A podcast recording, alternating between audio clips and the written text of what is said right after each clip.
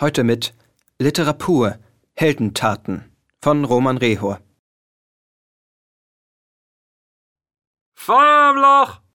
Die Stimme schallte hinter der Böschung hervor und trug einen merkwürdig verzerrten Hall durch die Hallen blätterloser Bäume. Deine Mutter hat ein Feuer im Loch! rief es von einer anderen Böschung zurück. Dann gab es einen grellen Blitz, gefolgt von einem ohrenbetäubenden Getöse, so laut, dass die Stämme sich bogen und knarzten. Staub, überall Staub. Nach einer Weile Stille. Dann ein Husten im Nebel. Maki, sind Sie das? Jawohl, Herr Fähnrich, hier drüben sind wir. Mehr Husten.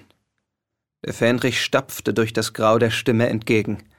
Er fand seinen Untergebenen im Staub, den Auslöser mit dem zu großen roten Knopf noch immer in der Hand.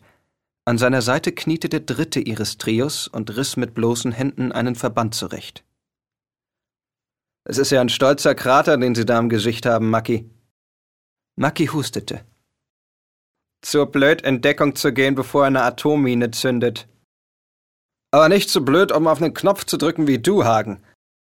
Hagen zog den Verband fest und schaute zum Fähnrich auf. Dass das Funkgerät neulich aus war, konnte ich ja nun echt nicht wissen. Alles in Ordnung mit Ihnen, Fenrich Rost? Rost nickte und verschränkte dann die Arme. Wer von Ihnen beiden hat in Englisch eigentlich nicht aufgepasst? fragte er. Maki lachte röchelnd. Ey, so schlecht übersetzt war es jetzt auch nicht. Hagen klopfte seinem Freund auf die Schulter und half ihm auf die Beine. Unser guter Maki hier hatte schon immer einen Flair für das unfreiwillig Komische, stimmt's, alter Halunke? In Makis Miene spiegelte sich die Vorfreude eines Kindes. Wir haben's geschafft, oder? Rost blickte in Richtung der Lichtung, dort wo im Trüb des Schleiers die Lichtschatten unzähliger Feuer in der Ferne gespenstisch tanzten. Rost lauschte einen Moment der Stille. Ja, sagte er schließlich. Wir haben es geschafft. Hagen und Mackie gaben einander einen High Five. Wir sind die größten verdammten Helden der Kriegsgeschichte. Hagen stimmte mit ein. Sie werden Bücher über uns schreiben. Mackis Stimme überschlug sich. Lieder über uns singen. Hagen legte Mackie die Arme um die Schulter und machte eine weltmännische Geste. Stell dir die Überschrift vor. Glorreiches Trio hält eigenhändig gegnerische Panzerstreitmacht auf. Brandenburg Haber, und niemand konnte sie stoppen. Sie lachten. Auch Rost erlaubte sich ein Lächeln. Jetzt sind wir nicht so schnell, Männer. Erstmal müssen wir es wieder nach Hause schaffen. Tote Helden reden nicht. Haken stand darauf ein Stückchen gerader. Maki winkte ab. Ein kleines Fußmärchen hat noch niemandem geschadet. Das sagen Sie doch immer, Herr Fähnrich. Stimmt. Rost deutete tiefer in den Wald. Wir gehen erstmal in südlicher Richtung und dann machen wir einen großen Bogen um die Spättrupps. Und wenn wir weit genug nach Süden kommen, dann treffen wir mit etwas Glück vielleicht. Was ist los, Hagen? Hagen schaute in den Himmel. Hört ihr das? Hören wir ein feuriger Schlag, ein lauter Schrei. Silhouetten in der Dunkelheit, es blitzt. Kein Boden unter den Füßen. Knall. Ein Arm um die Schulter. Er wird getragen. Kein Gefühl, nur Geräusche.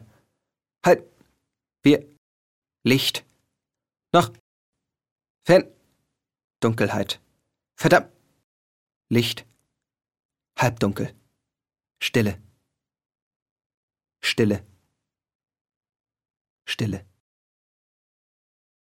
Trinke nie ein Glas zu wenig, denn kein Pfaffe oder König kann von diesem Staatsverbrechen deine Seele ledig sprechen. Es ist die Stimme eines alten Mannes. Rost öffnete die Augen ein wenig. Sein Mund war trocken und schmeckte Metallen. Die Stimme Hagens drang dumpf zu ihm. Heinrich Rost? Hören Sie mich? Es klang sehr leise in seinen Ohren. Wo, wo? Keine Ahnung, wo wir sind. Ich bin so weit weg, wie es ging. Dann war da dieses Haus. Maki, ist der. Hagen sagte nichts. Nach einigen Augenblicken blickte er sich um. Die alte Stimme singt wieder. Selig sind die, die der Leid tragen, die mit Tränen sehen, werden mit Freuden ernten. Denn alles Fleisch, es ist wie Gras. Rost sah durch trübe Augen den Raum einer großen Villa heruntergekommen, kalt. Ein alter Kronleuchter, ein Kamin, in dem ein Feuer brennt. Davor die Silhouette eines alten Mannes. Seid nun geduldig, aber des Herrn Wort bleibet in Ewigkeit, ewige Freude. Rost war so kalt. Er spürte seine Hände nicht, und als er zu Hagen blickte, erblickte er die Augen eines Menschen, die ihn anblickten, wie schon so viele in diesem Krieg einen Soldaten angeblickt hatten. Zu viele. Du, du hast mich den ganzen Weg getragen? Hagen lachte, ein wenig Blut rann aus seinem Mundwinkel. Noch eine Heldentat mehr auf der Liste, nicht wahr? Rost nickte. Es war sehr anstrengend. Er deutete zum Mann, der vor dem Fenster saß. Wer ist das? Um den Jammer zu vertreiben, will dir ein Rezept verschreiben. Oft schon hat es zugetroffen. Es wird immer fortgesoffen. Wer ist wer? Der Mann dort am Feuer. Der fragende Blick Hagens verriet, dass er wirklich keinen Mann sah. Draußen wurde es dunkel. Sie werden unsere Geschichte nie hören, oder? Was wir getan haben? Nein, ich glaub nicht. Tote Helden reden nicht. Der gerechten Seelen sind in Gottes Hand. Seht mich an. Ich will euch trösten.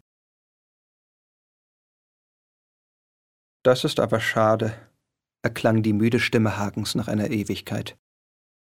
Sterben, das hatte ich mir anders vorgestellt.